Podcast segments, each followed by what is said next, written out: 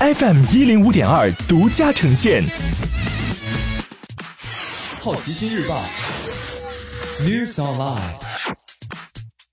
本节目由好奇心日报和喜马拉雅联合出品。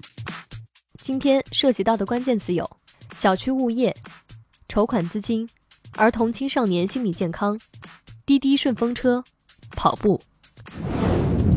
今日，全国首例因网络个人大病求助引发的纠纷，在北京朝阳法院一审宣判。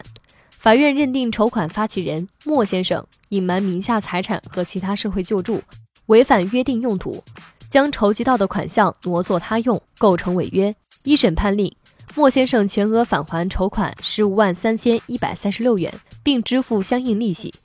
法院同时向民政部、北京水滴互保科技有限公司发送司法建议。建议切实加强爱心筹款的资金监督管理和使用。中小企业最近发布了国内部分住宅小区物业服务调查体验报告，对全国三十六个城市一百四十八个住宅小区进行体验式调查。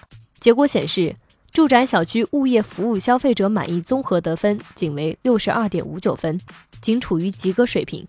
物业服务企业推出机制尚不完善。服务质量低、态度恶劣、蛮横等问题时有发生。你对你们家的小区物业还满意吗？航班取消，学校停课，工地停工，汽车单双号限行。过去几天，印度北部，尤其是首都新德里的严重雾霾，给当地民众造成了极大的困扰。新德里的 PM 二点五指数一度超过八百。新德里首席部长形容当地变成了毒气室。专家表示。人在这样的环境中，相当于每天吸四十至五十支烟。联合国儿童基金会和世界卫生组织联合发布数据显示，目前全球大约每五个青少年中就有一人正在遭受心理健康问题的困扰。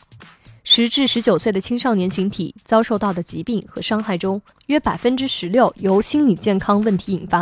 儿童基金会执行主任表示。半数左右的心理问题出现在十四岁以前。据外媒报道称，发表在英国运动医学杂志的最新研究表明，每周跑步一次，每次不超过五十分钟，速度低于每小时八公里，对健康有显著好处。无论是男女，平时跑步比不跑步的人死亡风险等级降低百分之二十七。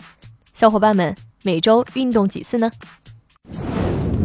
滴滴顺风车近日在滴滴出行 App 公布了试运营方案，宣布将十一月二十号起陆续在哈尔滨、太原、石家庄、常州、沈阳、北京、南通七个城市上线试运营。试运营期间，将在这七个城市首先提供五点到二十三点、女性五点到二十点室内中短途的顺风车平台服务。对于滴滴顺风车回归，您怎么看呢？今天你不能错过的新闻有：发改委发布产业结构调整指导目录；国家市场监管总局将加强双十一网络促销期间市场监管活动；因安全气囊问题，澳大利亚宝马召回1.2万辆。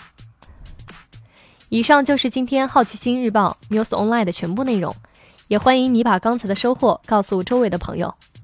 好奇心日报 App 高颜值新闻媒体。让好奇驱动你的世界，我是舒田，下次见。